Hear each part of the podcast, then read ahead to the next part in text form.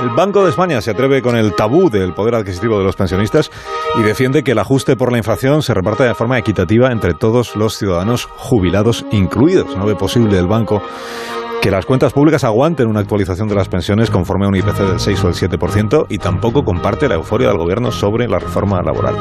Le pregunto a Fernando Onega si al gobierno se le está atragantando o se le va a atragantar la independencia del gobernador del Banco de España. Fernando, buenos días.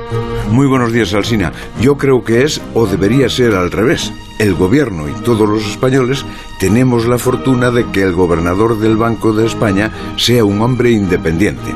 Si no lo fuese, esa institución sería una extensión del poder político, es decir, una aberración, o un brazo de golpeo de la oposición, es decir, otro descarrío.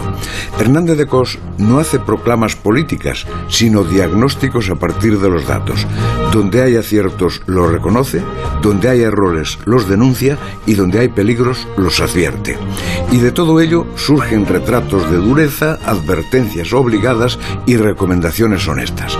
El gobernador del Banco de España no es estrictamente una persona, es un equipo de estudios de máximo nivel, de ahí su credibilidad. En su último informe hay dos aspectos de impacto.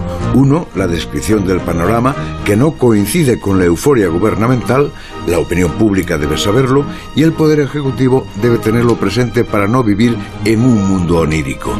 El otro es su diagnóstico del sistema público de pensiones. Ahí se produce un choque de mentalidades. La técnica, que hace números, y le sale que ligar la subida a una inflación altísima supone meter al país en un déficit de lustros o un riesgo de quiebra. La otra, humanitaria, dice que no se puede empobrecer al pensionista. ¿Por cuál se decide el poder político? Ese es el dilema.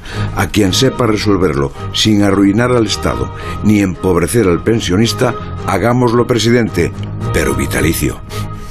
Hasta luego, Fernando. Hasta las ocho y media.